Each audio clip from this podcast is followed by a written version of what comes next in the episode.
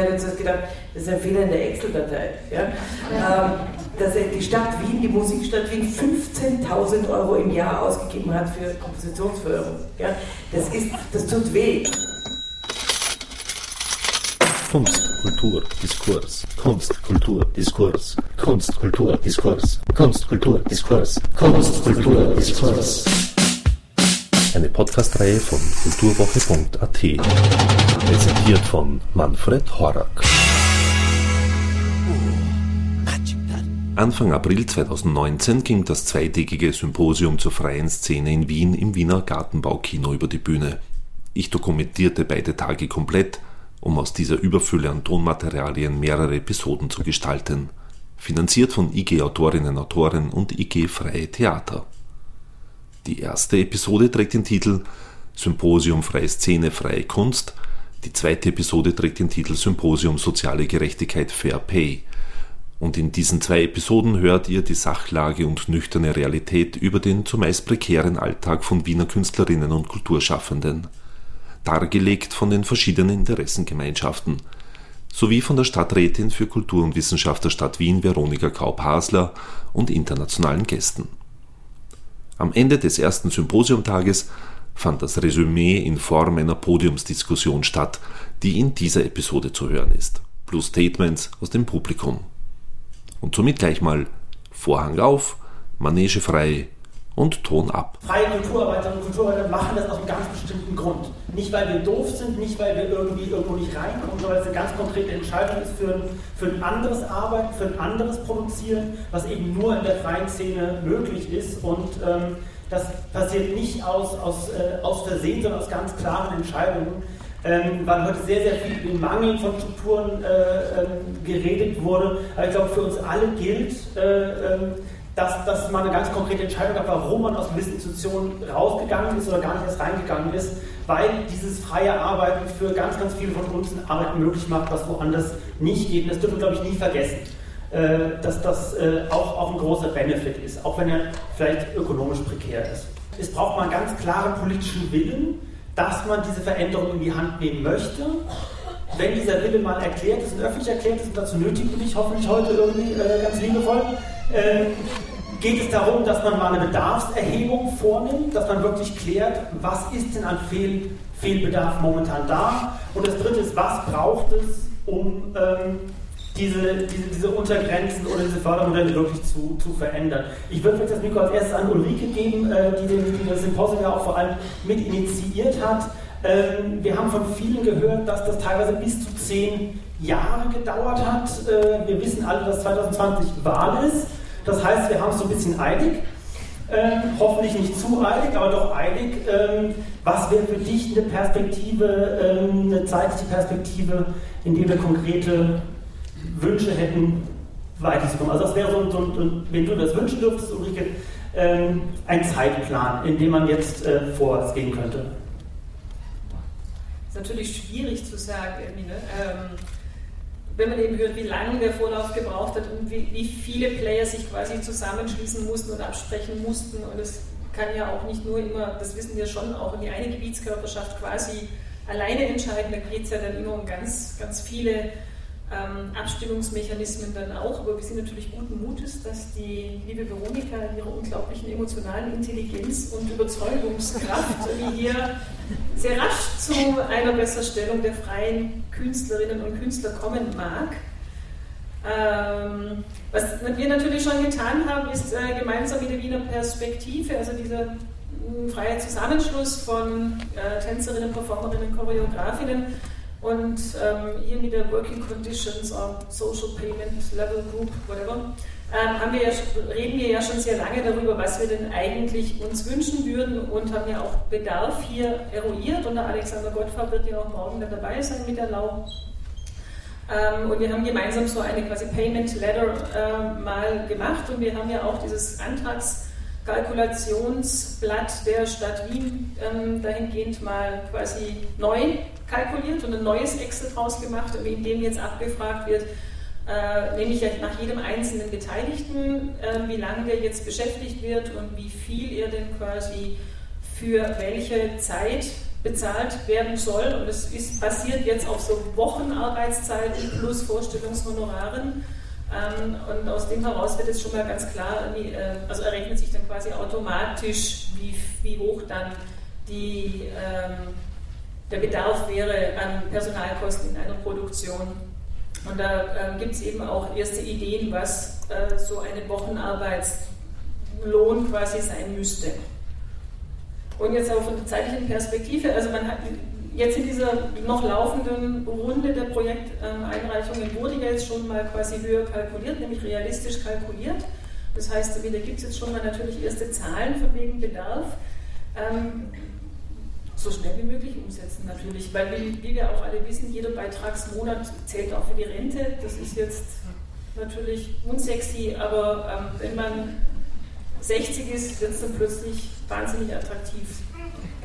Und unsere ersten Künstlerinnen und Künstler, nur kurz noch als Ausführung, die, ne, also die Förderung der freien Szene gibt es seit ungefähr Ende der 80er Jahre. Das heißt, äh, wir haben halt hier jetzt 40 Jahre, 50 Jahre Förderung der freien Szene und wir haben jetzt einfach einmal eine ganze Generation von frei arbeitenden Künstlerinnen. Das heißt, die ersten sind eben jetzt 60, äh, kommen jetzt ins Pensionsalter und müssen eben darüber nachdenken, wie sie denn überhaupt jetzt weiter existieren können. Von daher ist natürlich immer ein bisschen Druck jetzt auch da und vor allem die jüngere Generation, wie ich auch vorhin gesagt habe, findet es halt wahnsinnig spannend, sich tatsächlich um ihre, sich um ihre soziale Absicherung zu kümmern und sich darüber Gedanken zu machen. Von daher denkt an die jungen Frauen.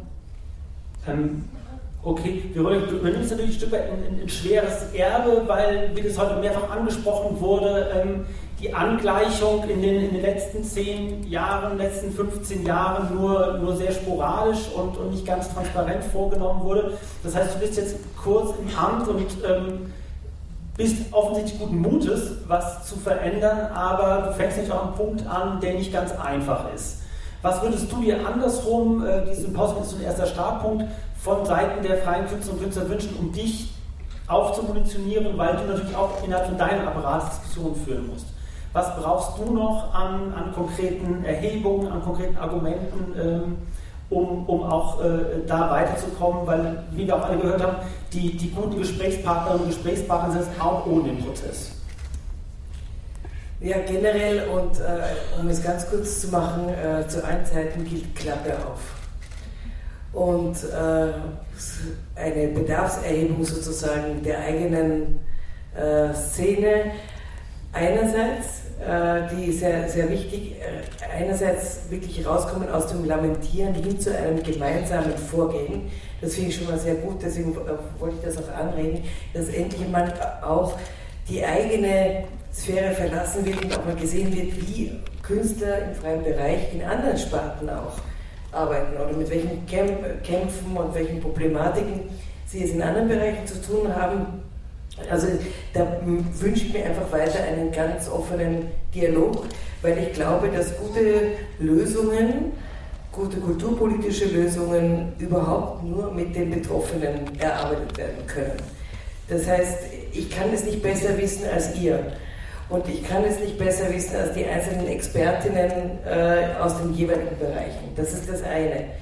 Ähm, das andere ist, ähm, was ich mir auch erwarten würde, ich meine, ich habe das beim, beim Steirischen Herbst so gehalten, da gab es noch keine, äh, keine größere Gesetzgebung oder keine Vorschreibung, ist, dass man, wenn man Verantwortlichkeit hat, dass man für den eigenen Bereich sich selbst so ein ethisches ähm, eine ethische äh, Parameterlegung sozusagen vornimmt. Ja?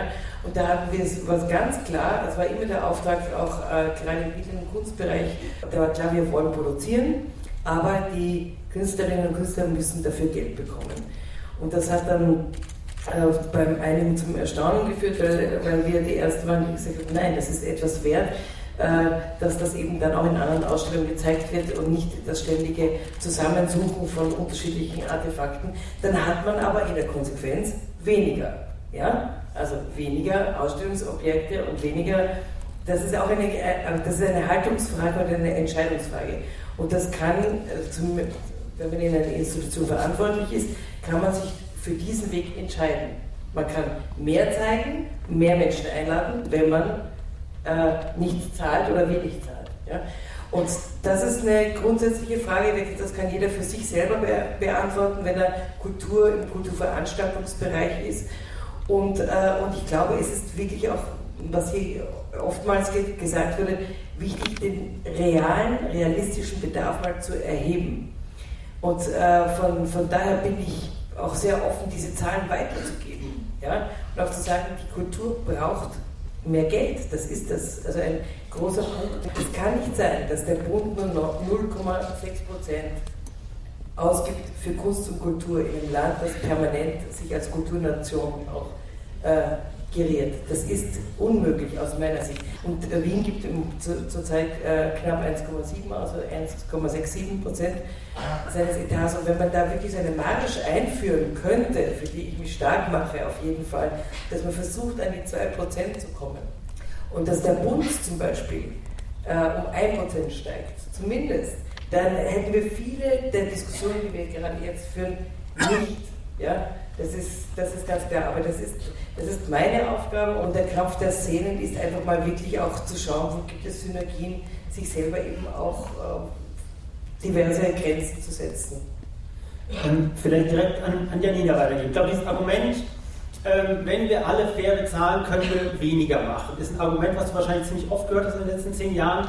Ähm, Du hast gesagt, klar, es muss mehr Geld werden. Ähm, bei euch in Berlin war es aber auch so, dass gerade in der Anfangszeit ganz, ganz viele Künstlerinnen und Künstler eine Wahnsinnsangst davor hatten, äh, diese Honoraruntergrenzen einzuführen, weil sie gesagt haben, dadurch wird die Summe der geförderten Projekte insgesamt weniger werden, weil die Politik wird nicht insgesamt mehr geben. Wie, wie habt ihr es geschafft, die Leute zu überzeugen, dass dieser Kampf wichtig ist und richtig ist und dass am Ende für alle mehr rauskommt? Also in Berlin haben wir uns tatsächlich dafür entschieden, ähm, die Forderung nach Honoraruntergrenzen daran zu koppeln, dass das erst mit einem Mittelaufwuchs passiert. Also dass das sozusagen als Willenserkundung schon da war, wir wollen das haben, aber es soll in der Förderung erst dann eingeführt werden, wenn entsprechendes Mehrgeld als Aufwuchs zur Verfügung stellt. Ähm, das war damals die Einigung der Szene. Aber wie gesagt, die, die, Hamburger Szene hat sich für den anderen Weg entschieden und hat gesagt, wir wollen trotzdem, obwohl die Zahl der Projekte dann geringer wird, wollen wir die Honoraruntergrenzen jetzt schon haben, damit wir lieber einige sauber ausgestattete haben und die Stadt auch mal sieht, was sie verliert ähm, und gehen diese zwei Jahre durch. Und die haben die Erhöhung jetzt eben nach zwei Jahren bekommen.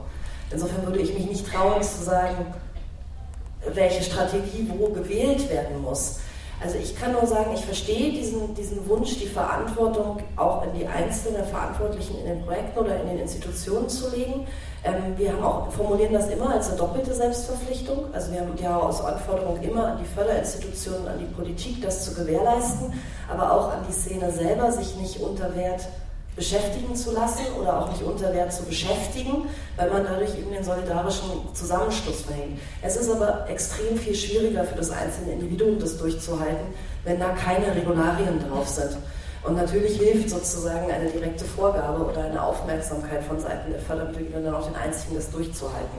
Ähm, was wir auch mal gesagt haben, es bezieht sich nicht darauf, künstlerisches Schaffen an sich zu reglementieren oder gar zu verbieten, wenn nicht genug Geld ist. Es geht immer dann, wenn die öffentliche Hand dafür zahlt und sich ja auch dafür schmückt. Und ich finde nach wie vor nicht, dass sich irgendein Staat es leisten kann, zu sagen, wow, wir haben hier ganz viele schicke Kunstprojekte, beauftrage ich letztendlich, damit schmücke ich mich, damit ziehe ich Touristen an, damit mache ich Stadtwachstum, damit kriege ich Fachkräfte, die in der Stadt wohnen ähm, und ich zahle die Leute, die das herstellen, nicht okay. Also nur weil es Kunst ist. So. Und ich finde schon, dass man das äh, an der Stelle auch wirklich hart genug sagen muss, gerade unbefreundeten kulturpolitischen Menschen sozusagen auch eine Stellung und eine Handhabe gegenüber den anderen Fachpolitikern zu liefern.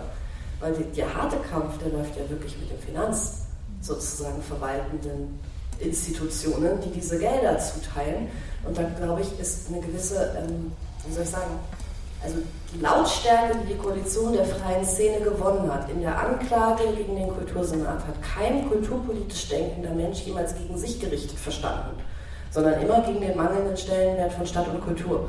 Und da kann man auch sehr gut abgesprochen gemeinsam auf sehr unterschiedlichen Fronten arbeiten und sich sehr anders äußern, was aber trotzdem ein schönes Orchester erzeugt.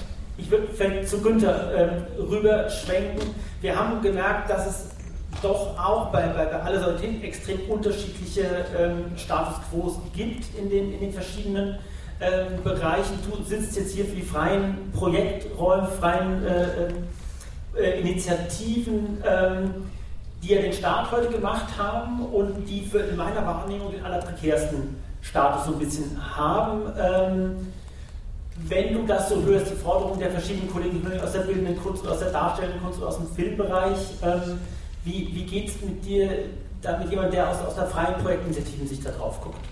Aus der Sicht quasi, äh, vielleicht, vielleicht ein Input, wenn man diesen Bereich, der sehr, sehr wirklich auch prekär finanziert ist und großes in Wien aus Bezirken finanziert ist, also wenn man den noch weiter kürzt, die Leute hören nicht auf, weiter Kultur zu machen.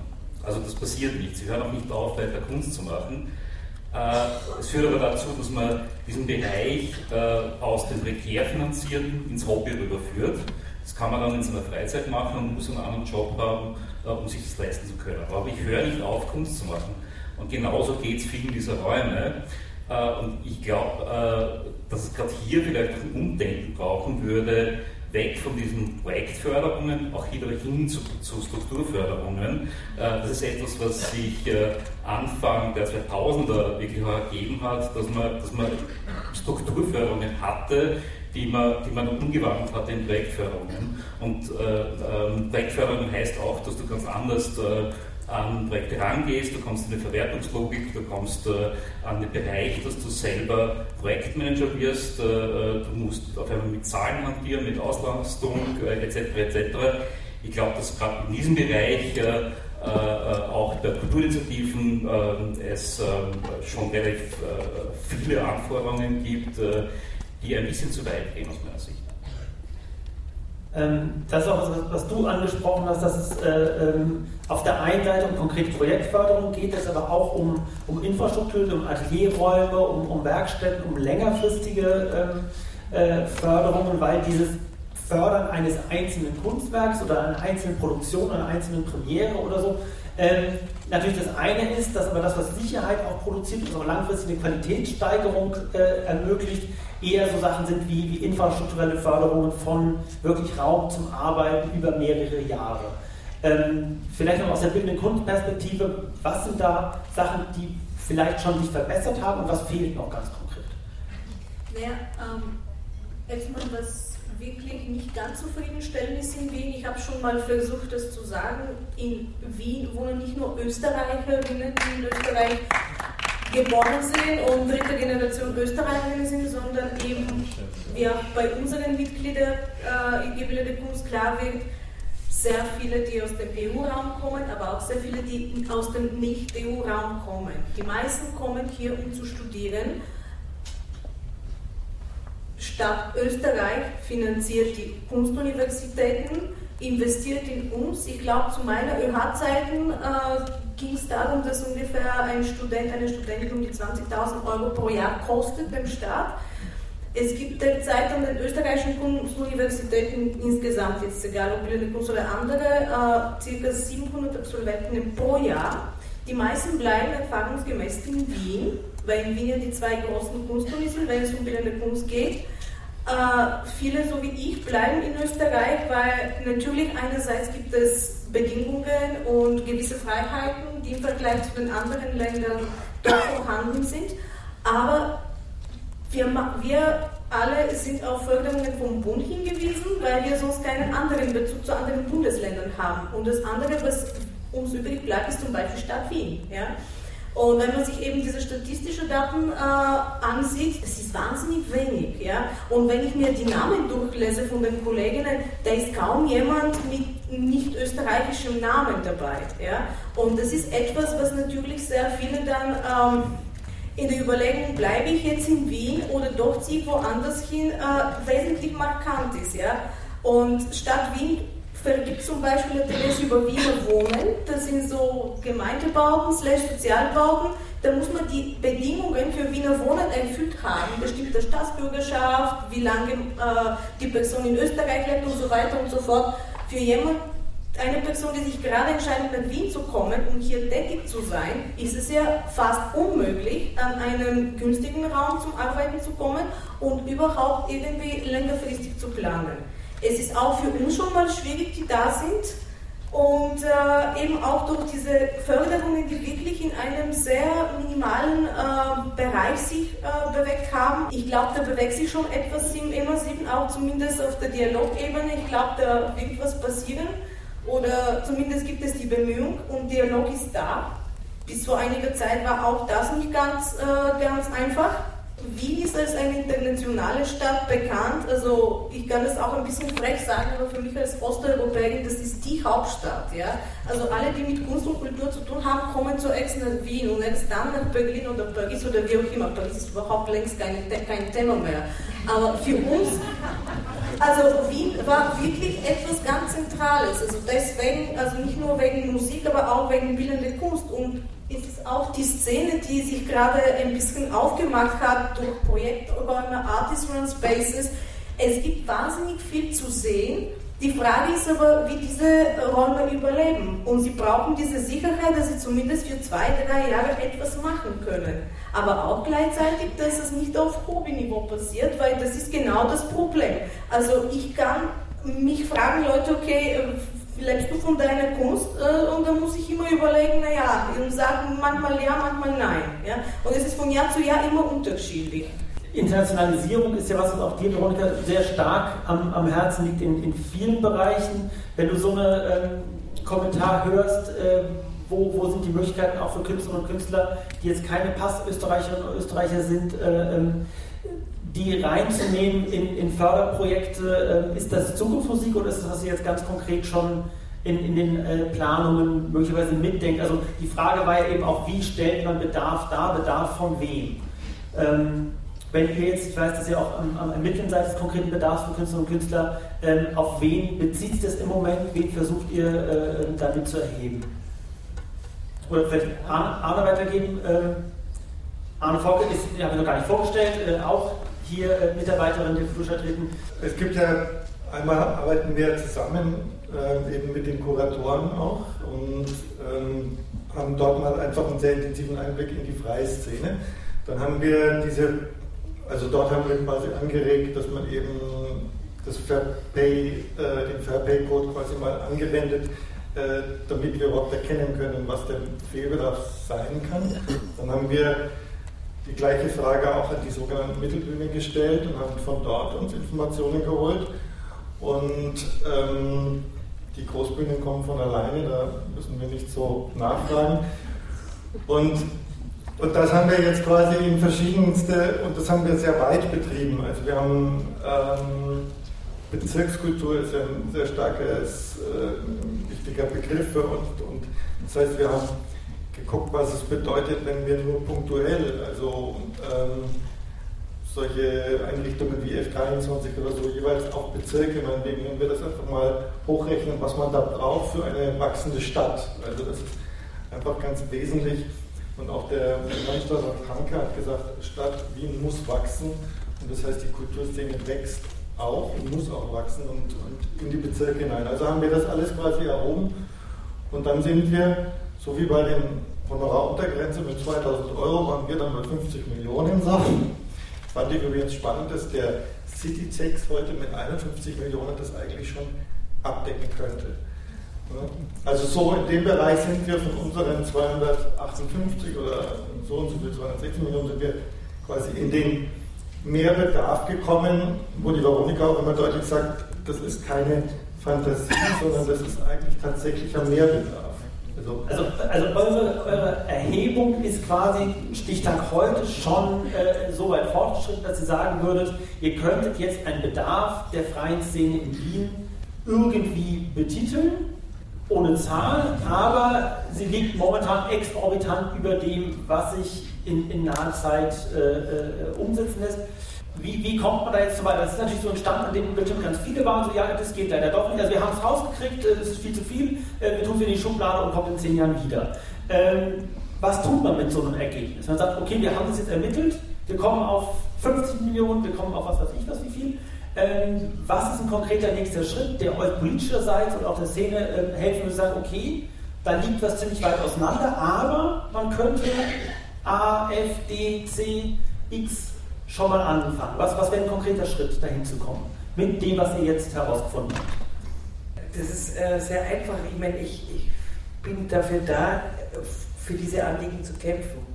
Und das tue ich äh, mit allen mir zur Verfügung stehenden Mitteln. Es geht darum, Allianzen, Seilschaften, Komplizenschaften zu bilden mit den, mit den Künstlerinnen und Künstlern dieser Stadt.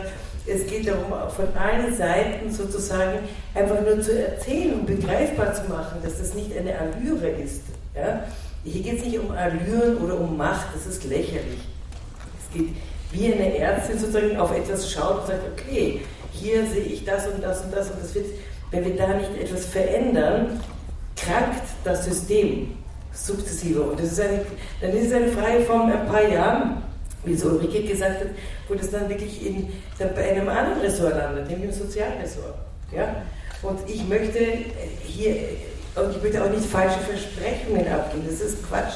Das geht auch nicht. Wir können nicht alle Bedürfnisse befriedigen, auch mit dem, unserem Mehrwunsch. Das ist nicht denkbar, nicht schaffbar. Aber ich glaube, dass die, diese Forderungen ähm, sozusagen oder dieses, dieses Insistieren darauf, dass, dass diese Stadt zu lange zu wenig investiert hat in, in äh, Kunst und Kultur, ähm, dass, dass diese Forderung berechtigt ist und dass sie eine, auf einer klaren Analyse aufbaut.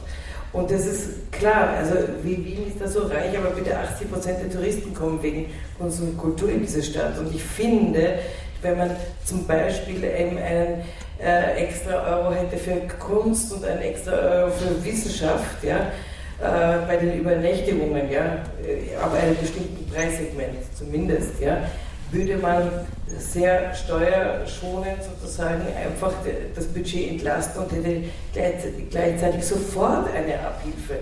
Also ich hätte genug Ideen, ja? Nur bin ich sozusagen, ich bin ja hier nicht alleine, sondern in einer Stadtregierung, man muss meine äh, vis-à-vis, also vor allem den Bürgermeister, der grundsätzlich schon kulturaffin ist, auch, äh, aber auch den Finanzstadtrat, die muss ich dazu bringen, äh, meiner Argumentation zu folgen und, und gleichzeitig haben sie sich ja vorgenommen, das wurde auch im Gemeinderat bestimmt, dass es ein Nulldefizit geben soll. Ja? Da kann ich sagen, es gibt einen schönen Artikel in der Zeit äh, von dem Wochenende, wo eine linke äh, Ökonomin äh, sagt, das ist vielleicht gar nicht das größte Ziel im Leben, aber äh, das muss man als Ziel akzeptieren, ich muss ja mit ihnen auch äh, mitstreiten, aber das ist sozusagen das, das sind die, die Paradoxien und die Kräfte, die an einem ziehen. Ja.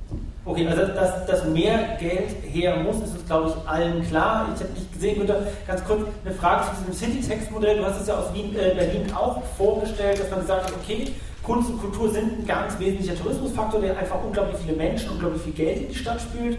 Warum nicht von all diesen Leuten Betrag X einsammeln und das den Kulturarbeiterinnen und Kulturellen zurückgeben? Wie, wie sind da eure Erfahrungen in Berlin damit gewesen? Ähm, das hat als politische Forderung in Berlin hervorragend funktioniert, weil es halt bedeutet hat, dass man nicht gesagt hat, wir nehmen da irgendeine Umverteilung im Kulturhaushalt vor, sondern da kommt ein neues Geld rein. Das kann sozusagen auch direkt für neue Dinge oder für fehlende Dinge eingesetzt werden. Ähm, das ist sehr praktisch, wenn dann so Einnahmeprognosen von 40 oder 50 Millionen da sind, auch, dass Leute sagen, okay, das ist zu viel, es wären bestimmt nur 20, aber trotzdem sind es dann 20 Millionen neues Geld. Und die Koalition ist damals losgelaufen mit der Forderung, dass dieses Geld eigentlich komplett in die freie Kunst muss. Das wurde dann oft gekontert mit, naja, vielleicht nur Kultur, okay. Ähm, die Stadt Berlin hat sich dann tatsächlich darauf eingelassen, in einem ersten Schritt zu sagen, das wird gleichermaßen an Sport, Kultur und Tourismus gegeben. Also diese Einnahmen werden sozusagen äh, gedrittelt und dann auf diese Bereiche verteilt. Das wird inzwischen nicht mehr als eigener Einnahmentitel ausgewiesen, sondern das geht direkt in den Berliner Haushalt, aber es war dadurch damals so eine Spielsumme von Geld da, was sofort eingesetzt werden konnte. Wichtig dafür war zum einen, dass die Tourismusorganisationen mitgespielt haben, dass der Hotelierverband mitgespielt hat, also dass die auch gesagt haben, wenn es schon zu so einer zusätzlichen Abgabe kommen muss, dann soll es auch wirklich investiert werden in Bereiche, die dann Berlin als so eine lebenswerte, besuchenswerte Stadt auch weiter attraktiv machen. Und dass da eben diese Außenwirkung von außen kam. Und ich habe schon immer sehr konkrete Sachen, die man so einem Raum voller KünstlerInnen sofort sagen kann. Also man muss Mitglied werden, völlig egal in welcher EG, in einer. Also damit da einfach eine andere Vertretungsmacht da ist und ein bisschen Spielgeld. Und man muss eine relativ laute Kampagne machen, ähm, alle zusammen mit Veranstaltungen, um da ein bisschen Geschwindigkeit reinzubringen. Und man muss alle politischen Entscheidungsträger einzeln jagen, am besten in ihren BürgerInnen-Sprechstunden, sonst kriegt man keine Termine. Ähm, wir haben uns die 350 Abgeordneten von Berlin damals ein bisschen aufgeteilt. Und haben wirklich Listen gemacht und gesagt, man muss mit jedem einfach einmal gesprochen haben. Viel Spaß! Günther, du hast dich ganz kurz zu Wort gemeldet. Ich würde gerne einen Input geben. Äh, ich finde es ja spannend, wenn man, wenn man sagt, man, man, man holt sich da einen Euro, dort einen Euro und finanziert so einen so so ein Haushalt. Ich glaube, wenn äh, wir alle, wir alle hier zahlen Steuern, wenn wir alle äh, in diesen Staat auch solidarisch einzahlen würden, äh, dann hätten wir diese Probleme nicht. Und da geht es wirklich auch um große Konzerne, da geht es um, um, Konzerne in Österreich, aber da geht es um weltweite Konzerne, Amazon, Google, Apple, was auch immer, you can name it. Idea. Äh, ich glaube, glaub, da, also, da gibt es schwere Zahlen herum, aber das ist auch 1200 Milliarden Euro. Ich glaube, wir hätten in Europa gar keine Probleme, Bildung, Pflege, Kultur, Wissenschaft zu finanzieren wenn da etwas passieren würde. Und, äh, und das ist äh, etwas, was äh, ich mir auch immer denke, Politiker sind unsere Angestellten. Wir bezahlen sie mit unserem Steuergeld, erwarten wir, dass sie unseren Bedürfnissen gerecht werden und nicht denen von Konzernen.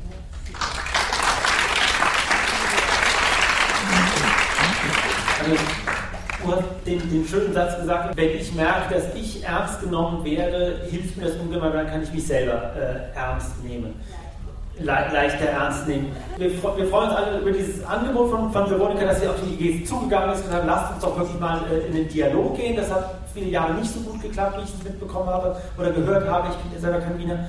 Ist das für dich ein, ein, ein äh, optimistisches Modell verglichen zu Oslo? Das ist gerade wieder in Wien angekommen. Richtig, die Musik hat echt nochmal eine, noch eine, ist auf einem ganz anderen Planeten. Ja, was jetzt äh, gibt den Begriff freie Szene gibt es hier seit einem Jahr im Musikbereich. Das ist eine ganz andere Ausgangsposition ich weiß nicht, wenn das, die, die ist vor ja, ein bisschen mehr als einem Jahr gegründet worden und davor gab es den Gedankengang gar nicht freie Szene ja, als gemeinsames Ding. Es gab den Gedankengang nicht Interessensvertretung äh, über die Genres hinweg. Ja, das ist sehr neu für Wien. Ähm, und ich, also ich sehe da schon äh, extremes Potenzial in diesem Gedankengang, der da gerade stattfindet, auch in diesem, diesem Engagement von Einzelpersonen, aber das ist eine, auch im, im Sinne einer Interessensvertretung eine extrem prekäre Situation. Ja. Aber ja, also ich, ich würde zum Beispiel auch ähm, über, überhaupt keinen Sinn machen, jetzt über die Einreichung, die die MA7 bekommt von der freien Szene, sage ich jetzt einmal, äh, eine Bedarfsanalyse anzufangen, weil es, ist, ist, es gibt so eine lange Geschichte, wo einfach keiner auf die Idee kommt, überhaupt bei der MA7 eine Antwort hinzuschicken, weil es einfach überhaupt keinen Sinn macht, dass man für die Musik irgendein Geld kriegt. Das hat ja viel mit der Selbstwahrnehmung tun. Nein, auch mit einer Realität, einfach mit einer langjährigen Erfahrung, dass das keinen Sinn macht, tatsächlich. Also das war sehr, sehr klassisch. Äh, weil man, wenn man anruft und fragt, schon sagt, vergiss es. Ja. Weil, weil die Förderung für, für Musikerinnen und Musiker einfach ganz anders läuft als, als über eine freie Projektförderung. Der heißt Rahmenbetrag im Musikbereich. Es gibt ja jetzt erst seit ähm, kurzer Zeit zum ersten Mal einen Beirat, wo der, der die Szene nochmal ein bisschen ähm, auch die, äh, diverser sich anschaut. Ja.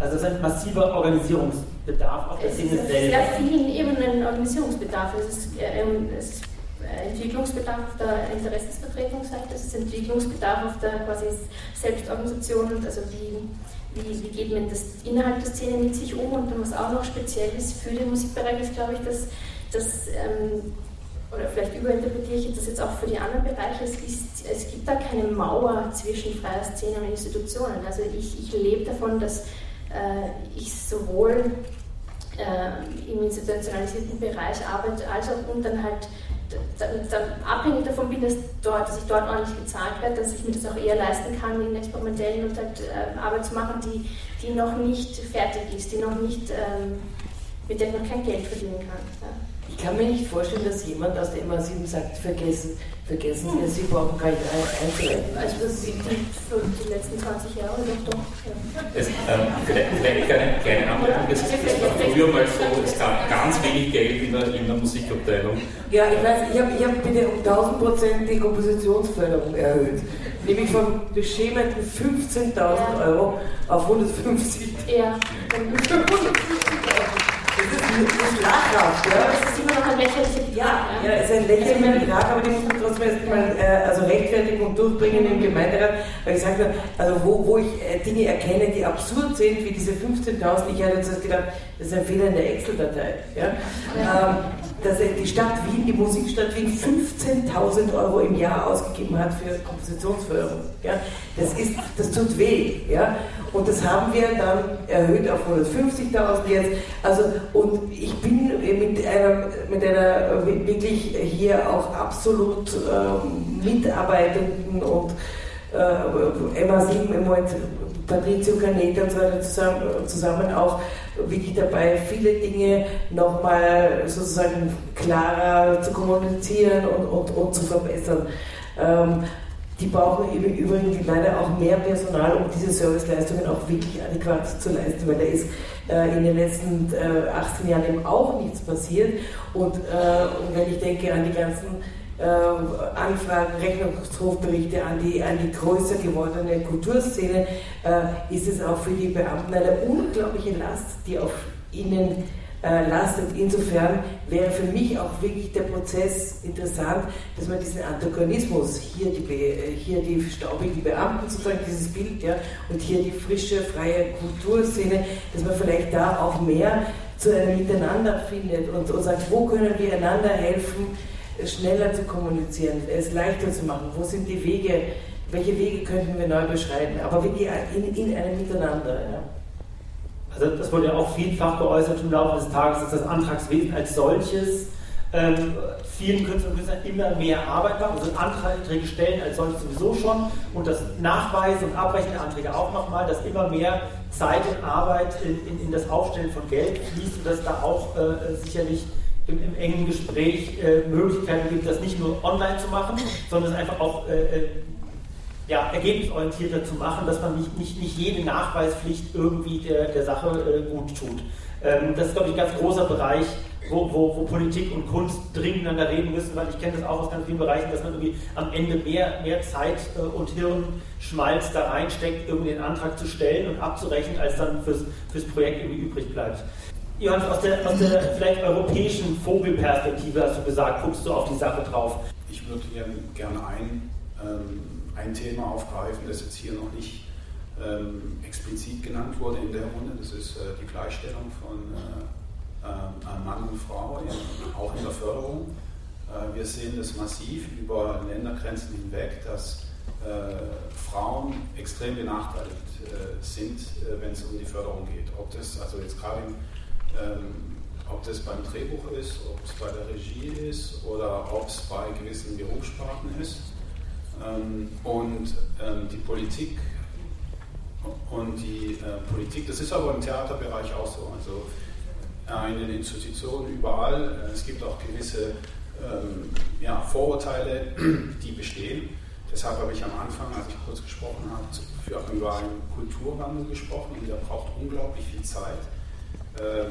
und ja, Männer sind halt leider etwas langsam bei der Geschichte, und den muss man halt wirklich ein bisschen in den Hinter treten in den Hintern treten. Das ist so auch in unseren eigenen Organisationen. Es gibt auf europäischer Ebene ähm, ähm, viel Diskussion, auch gerade also in den verschiedenen Bereichen des Theaters oder Film, ähm, von Arbeitgebern, von Produzenten, von öffentlich-rechtlichen Rundfunk, von privaten Rundfunk, sich über diesen Wandel Gedanken zu machen und auch bei der Förderung verbindlich neu vorzugehen. Und hier hat, denke ich mal, die Politik auf regionaler, auf nationaler und auf europäischer Ebene eine, große Verantwortung und kann das auch durchdrücken. Und, und, es gibt verschiedene Beispiele. Ähm, jetzt gehe ich mal nach Großbritannien, BFI, äh, British Film Institute, die haben festgeschrieben, bis 2020 in ihrem Plan äh, möchten die Projekte 50-50. Ähm, das ist jetzt mal eine. Also das ist eine Verpflichtung, da wollen die hinaus. Das schaffen es wird eine andere Frage. Aber das wurde festgeschrieben in der Politik. Und das könnte man sich ja in verschiedenen Sparten für verschiedene Sachen auch vorstellen. Ob das jetzt bei der Beschäftigung ist, ob das bei äh, den Projekten ist, dass, das, äh, ja, dass es da eine Gewichtung gibt, die 50-50 ist. Ähm, weil dann werden auch andere Stories erzählt, ob das jetzt, äh, wo auch in welcher Kunstform das ist.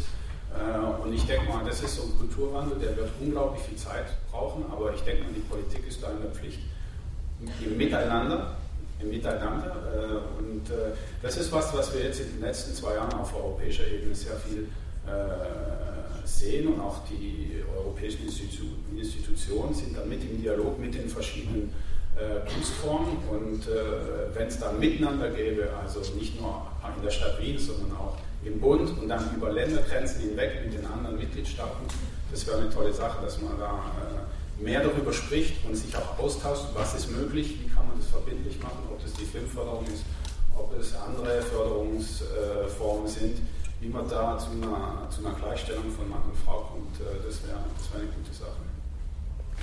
Das stimmt. Ja.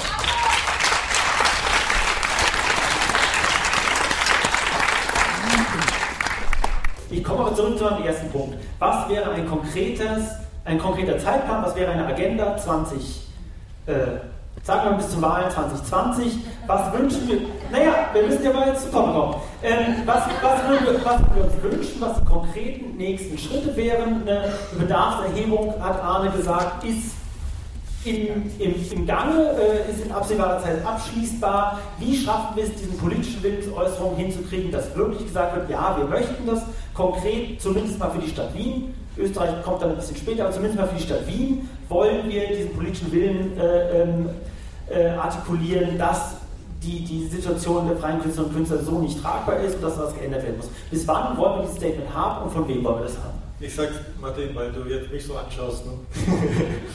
weißt du, was ich denke? Also, als ich quasi angefangen habe im Sommer, war der erste Gedanke von der Veronika, wir nehmen alle Politiker mit und fahren in, nach Belgien, nach Brüssel, zeigen denen, was es gibt und ähm, verhalten uns ähm, also ganz in dem Sinne unpolitisch, weil wir gar nicht so sehr unterschieden haben zwischen Opposition und äh, Regierung. Das heißt, wir waren alle in einem Bus zum Schluss auch schnell per Du und hatten irgendwie. Ah, der Bus, der war eine gute Idee. Ja, der Bus, den ihr auch in Berlin verwendet habt. Und ich denke, so dieses Allianzenbilden, was, was jetzt auch öfters aufgetaucht ist, jetzt zum Schluss sogar Richtung den Institutionen, was ja eigentlich auch, wenn man das dann so ganz scharf und lange anschaut, verschwimmt das ja, was da eigentlich, weil ja auch viele Freie an den Institutionen arbeiten.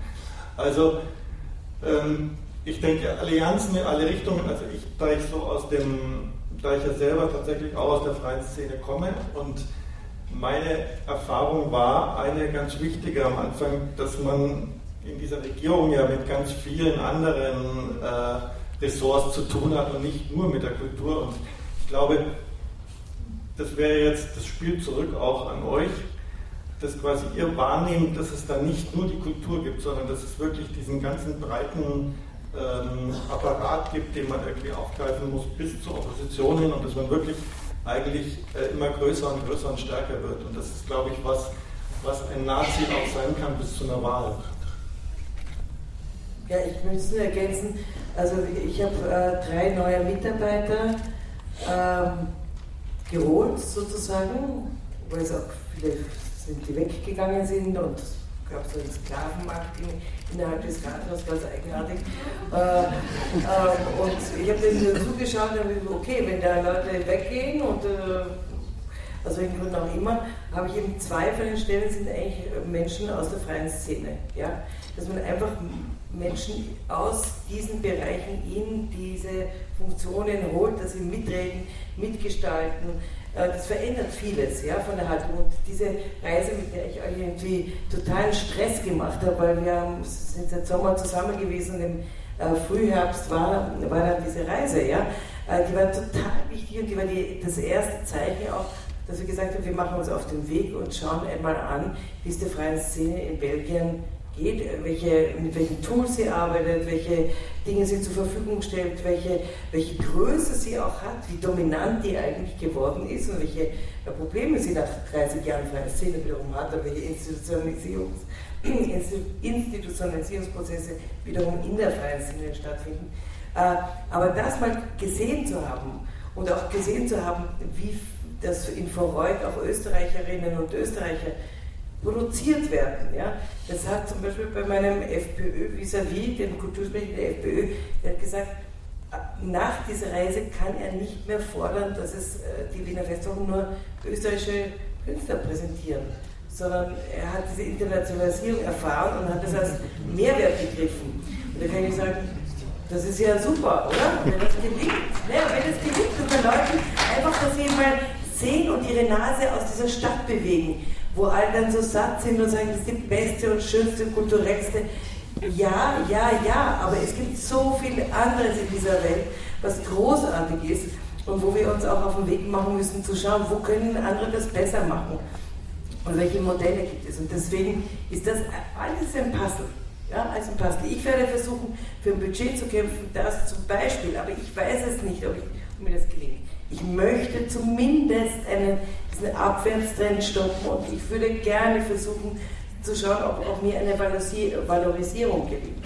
Das wäre, das, vielleicht denken Sie sich, na und, dann ist es dasselbe wie letztes Jahr, das wäre aber eine Revolution in, in einem Denken dieser Stadt sozusagen, in diesem Bereich. Ja. Das sind so kleine Schritte, die man sich vornimmt und äh, um dann eigentlich etwas Größeres auch in Bewegung zu setzen. Darf ich noch eine ganz naive Rückfrage stellen? Ähm, könnte die Stadt Wien nicht als also ein Ziel verkünden, soziale Mindeststandards in allen Förderinstrumenten anzustreben. Also diese erste Bewusstseinserklärung und kulturpolitische Rahmensichtlinie, dass man sagt, wir wollen in den Förderinstrumenten sukzessive soziale Mindeststandards für die KünstlerInnen einführen, als Beschluss.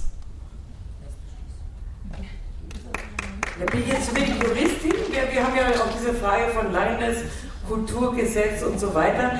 Also ich kann nur sagen, es ist längst deponiert. Dieser Wunsch ist, äh, also weiß der Bürgermeister und dieser Wunsch wissen auch meine Kollegen, dass ich diese sozialen, an diesen sozialen äh, Standards arbeite, aber eben mit der freien Szene und nur ich möchte eben diesen Prozess mit der freien Szene gemeinsam äh, zu Ende führen, dass wir wissen auch, wovon wir sprechen, was auch handelbar ist und dann gemeinsam das definieren. Aber ich habe keine Unterschied wäre den Flop erst rein und dann zu gucken, was heißt das pro Instrument, okay, wenn das Sparte und wenn man sagt, wir setzen uns das als Ziel als Kulturstadt Wien, äh, so Künstlerinnen in allen Projektförderungen, in allen anständig zu bezahlen, nach Tarif oder anders. Und wir arbeiten jetzt mit den Interessensvertretungen aus, was das konkret heißt im Jazz, im Film, im Dings.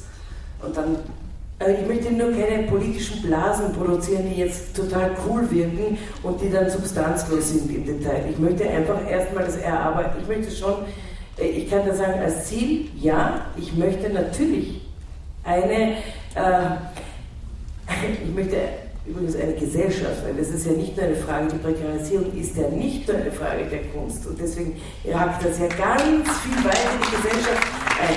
Das ist eine Frage unserer Zeit. Das ist eine Frage an diese Regierung. Wie gehen wir überhaupt mit Prekarisierungen um? Das heißt soziale Mindestsicherung. Was passiert da gerade in diesem Land? Und ich möchte auch uns schützen vor einer äh, Besonderstellung der, allein der Kunst äh, Kunstschaffenden, weil das gibt es auch in anderen äh, kreativen Bereichen genauso. Die Kunst ist nur immer die Avantgarde in diesen, also die nicht immer rühmliche Avantgarde in bestimmten gesellschaftlichen Prozessen und Bereichen, ja, ich, für mich ist es schon auch etwas, was in die gesamte Gesellschaft und in die Haltung, die wir haben zu äh, weniger äh, abgesicherten Berufen und so weiter, ja, wie wir damit umgehen. Also das ist für mich nicht nur eine Sache meines Ressorts, sondern wirklich eine gesamtgesellschaftliche Sicht. Deswegen bin ich da ein bisschen ähm, vorsichtig. Ich kann nur sagen, wir wollen eine andere, ein anderes Verhältnis. Wir wollen auch, wir, äh, seit Monaten reden wir eben auch mit der MA7 ähm, auch darüber, können wir äh, in den neuen Förderanträgen das, sozusagen so implementieren, dass man angibt, eben was man zahlt, in äh, welche Standards man äh, hat. Äh, wenn es denn ein Fair Pay Agreement gibt, zum Beispiel, auf das man sich einigt, dass, dass klar sichtbar gemacht wird, wer sich dann hält und wer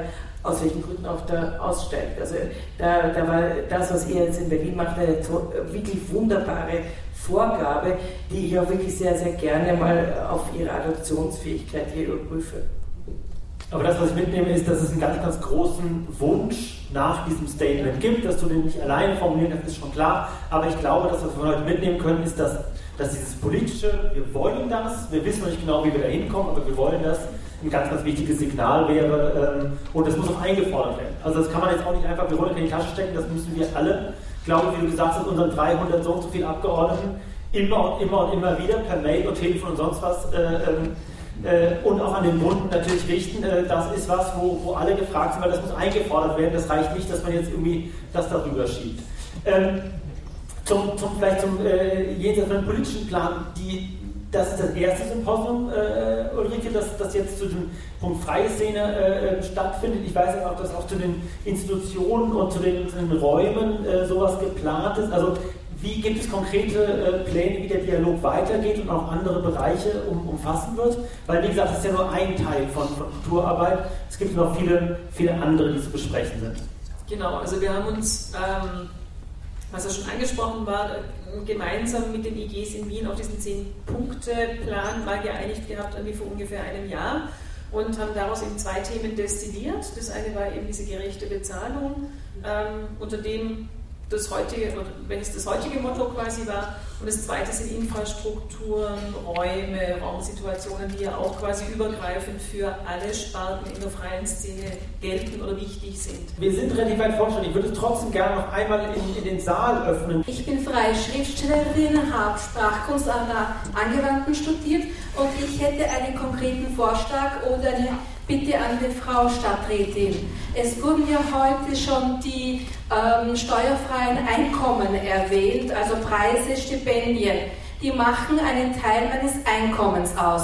Ich habe letztes Jahr zum ersten Mal probiert, um Wohnbeihilfe anzusuchen.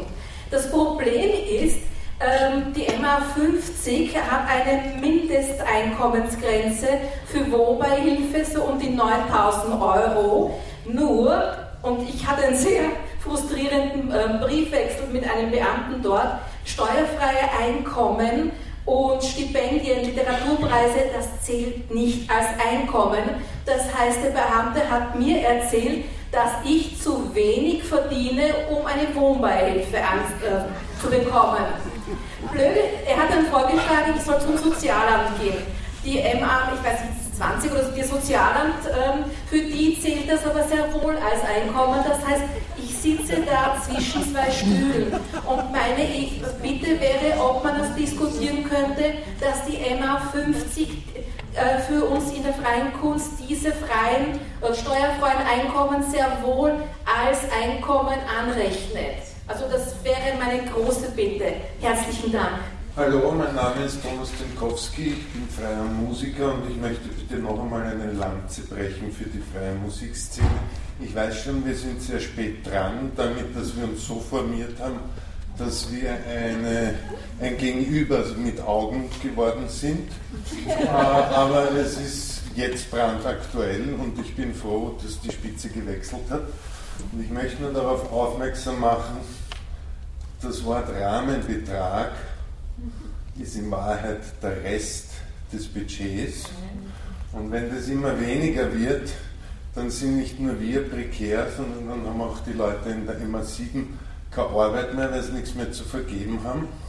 Und ja, ich will nicht irgendwen gegeneinander ausspielen, aber man muss da wirklich auf die Hochkulturfalle achten, speziell bei uns, und schauen, dass man die großen Player ich sage nur Pensionszahlungen, vielleicht aus dem Kulturtopf irgendwie rausbekommt. So schnell wie möglich, weil dann wird vielleicht wieder anders ein Geld frei. Vielen Dank.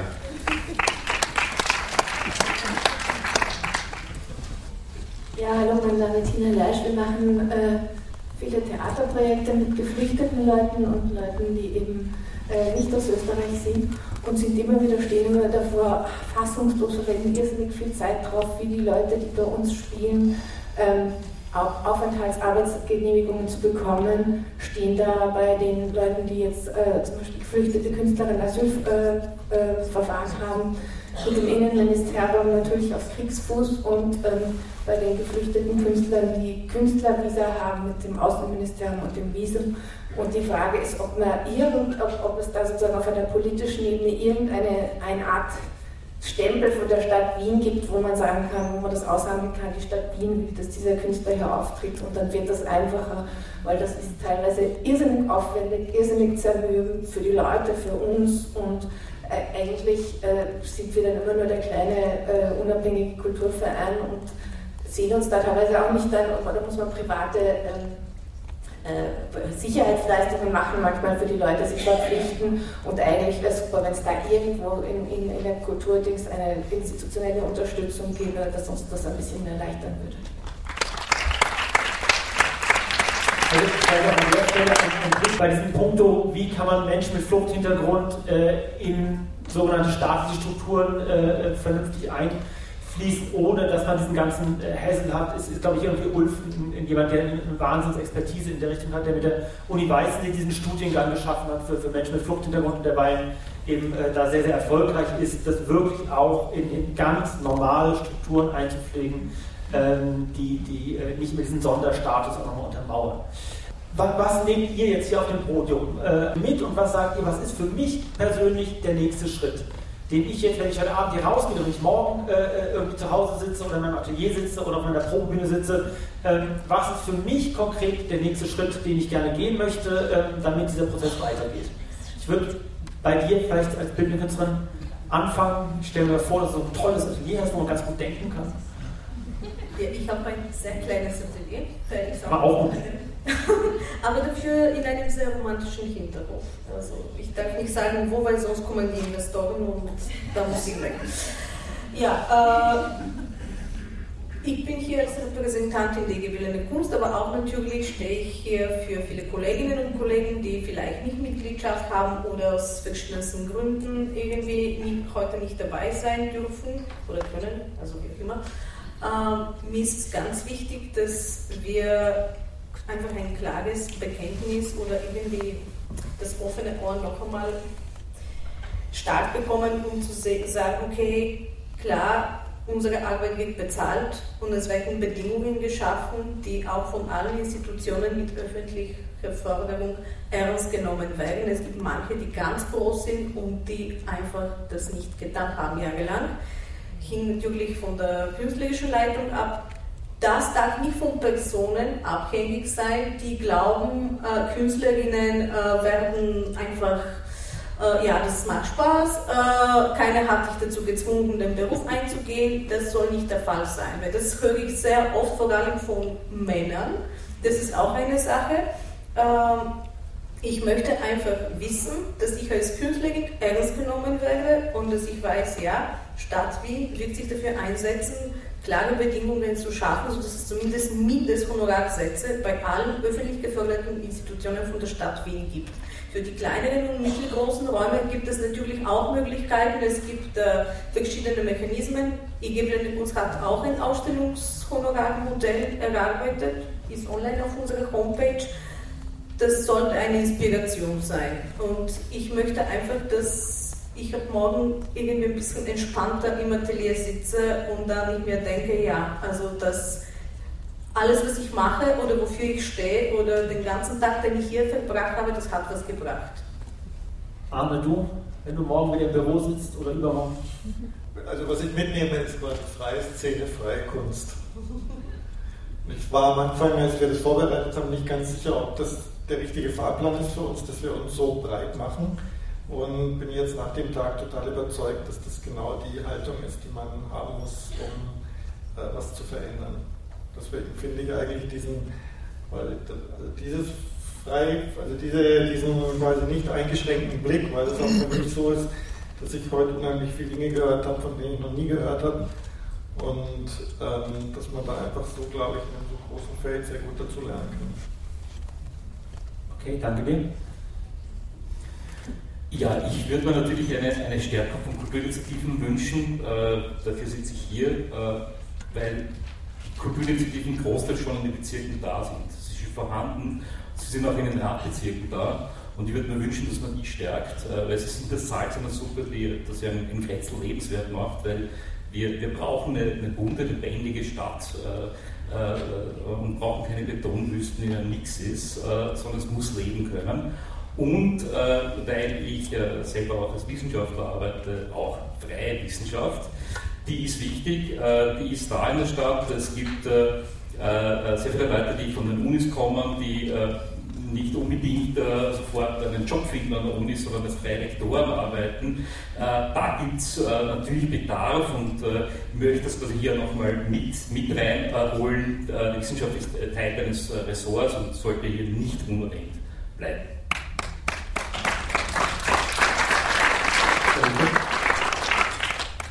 Äh, für mich ganz stark das Miteinander, also dass alle IGs tatsächlich hier miteinander und im kooperativen Austausch mit den Politikern, also sprich quasi mit euch, sprich mit den Verwaltungsleuten von der MA7, aber auch mit den Abteilungen im Bundeskanzleramt und aus den Ländern, dass wir hier echt miteinander einfach Lösungen suchen müssen und nicht gegeneinander arbeiten müssen.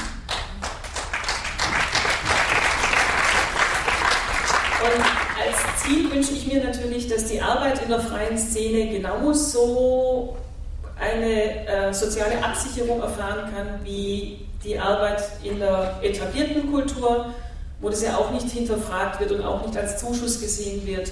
Und das immer heißt, wir finanzieren eure Kunst und eure Sozialversicherungsbeiträge müsst ihr euch irgendwo anders herholen. Also, dass man hier quasi tatsächlich den gleichen Blickwinkel anwenden lässt, ähm, weil eine Förderung an eine Institution heißt ja immer auch, dass die Leute dort so beschäftigt werden, dass sie ihre Sozialversicherungsbeiträge leisten können. Und genau dasselbe wünsche ich mir einfach für die freie Szene, für die Arbeit in der freien Szene.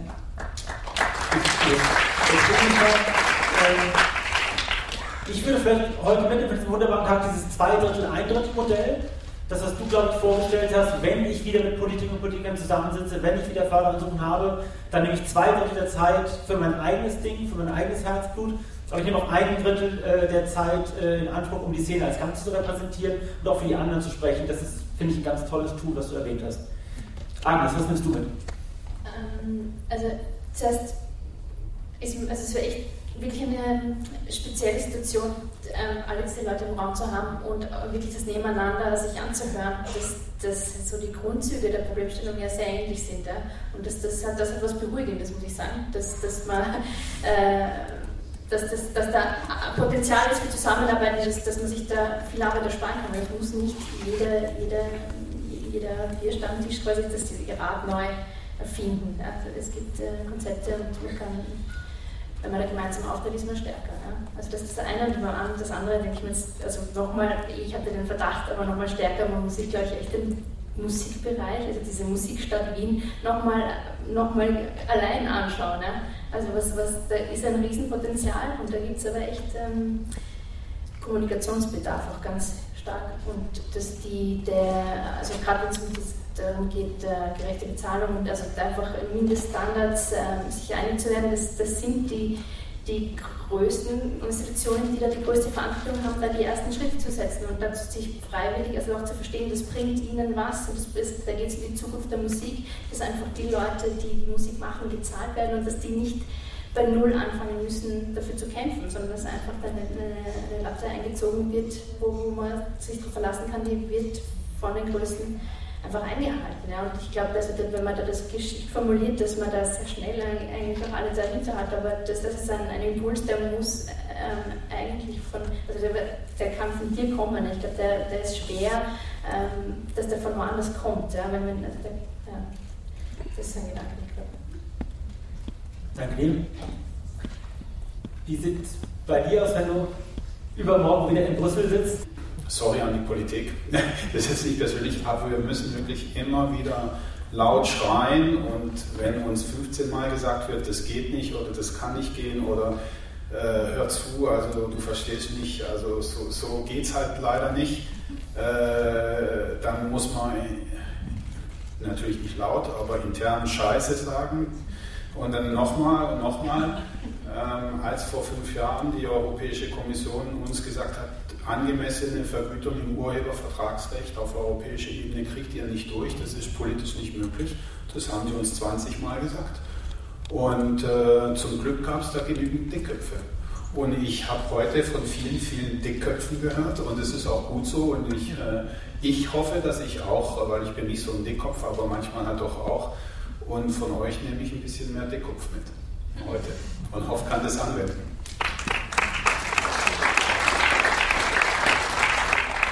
Ja, wie sieht es bei dir aus? Na, ich glaube ganz konkret, äh, wie wichtig auch der Austausch ist über so nationale Grenzen hinweg. Also man merkt das ja schon in Darstellerkünsten, auch mit dem Europäischen Verband ganz stark, aber jetzt auch so, wenn man denkt, dass man, so schwierig das ist, wenn es schon schwierig genug ist, das passiert ja viel im Ehrenamt, dieses Engagement. Also auch dieser Bundesvorsitzende Ehrenamt, das passiert viel in prekären Verbandsstrukturen. Ähm, und man ist so damit beschäftigt, auch sozusagen die eigene eigene kleine Gruppe und das eigene Feld und die eigene Stadt und dann die eigene Region drumherum, glaube ich, erstmal zu verstehen, aber auch zu motivieren, dass man da auch manchmal vergisst, so ein bisschen über den Tellerrand zu gucken und den Austausch zu suchen, der eigentlich sehr nahe liegt. Insofern freut mich jetzt diese Verbindung Wien in Berlin auch auf einer politischen Ebene, die vielleicht auf einer künstlerischen Zusammenarbeitsebene bei ganz vielen Menschen eh schon da ist, auch tatsächlich sehr. Und wird es auch versuchen voranzutreiben, dass da noch stärker auch ein Austausch stattfindet und möchte ich nochmal auf das zurückkommen, auf diese Offenheit auch über diesen anderen gesellschaftlichen Bereichen, wo ich schon denke, ähm, in dem Moment, in dem bestimmte soziale Standards da sind, ein bestimmtes freies Arbeiten eben auch nicht mehr durch diesen Prekariatsverdacht permanent bedroht ist, sozusagen, wird da auch die Schönheit neuer kollaborativer, kollektiver Modelle, neuer Formen von hierarchiefreier Zusammenarbeit nochmal anders sichtbar und dann auch nicht als die günstigere Lösung, sondern als eine schöne Vision eines Arbeitsmodells sichtbar. Und das wäre, glaube ich, etwas, was wir weiter auch nach außen tragen können in einer ganz positiven Art und Weise. Danke. Dann würde ich abschließend an, an dich geben, äh, so schwierig das jetzt ist. Ähm ja. Ich wollte eigentlich überhaupt nicht das letzte Wort haben. Ja, das kannst du vergessen.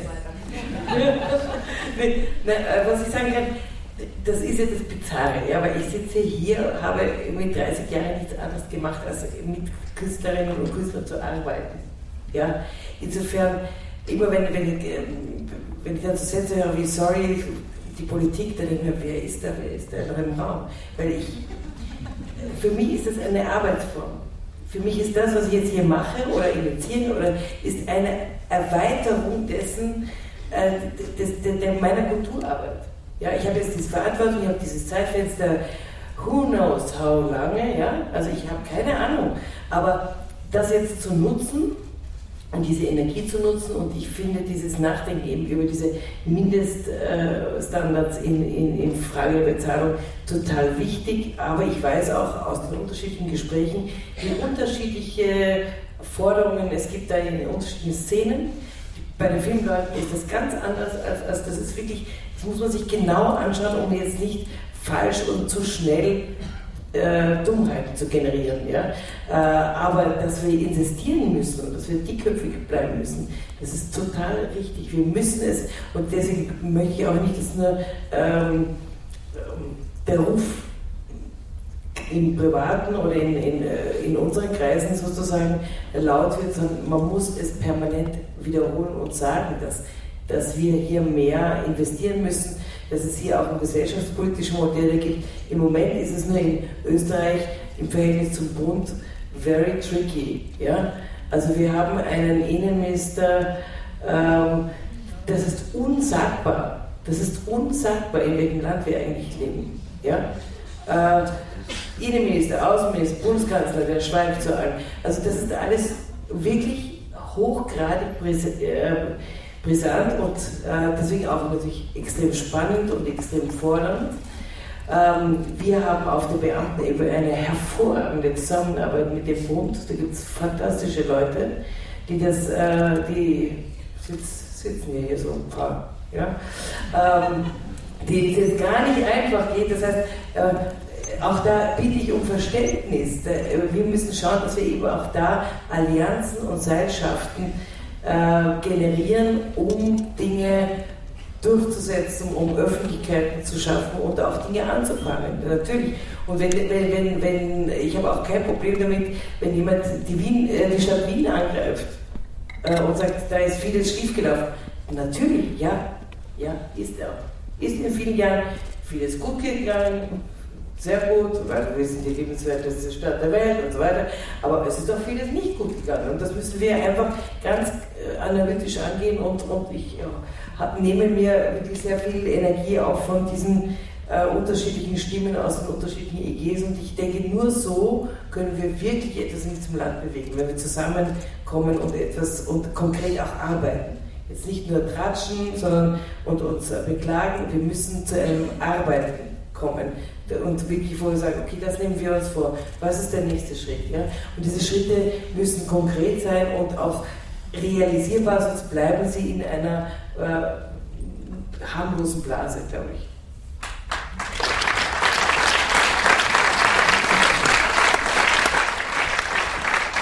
Ich glaube, der, Klimawandel ist ganz deutlich spürbar geworden heute, dass du hier sitzt, dass Arne hier sitzt, dass die, ich muss immer sagen, die MA7 da hinten in Persona wirklich sitzt, nicht irgendwie eine E-Mail-Adresse, eine Cloud, sondern dass die Menschen wirklich hier sind.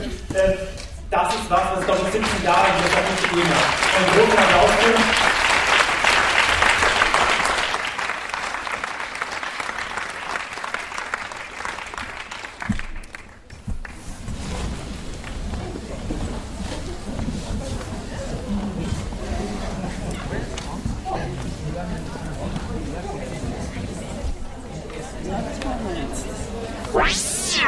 Thank you and good night.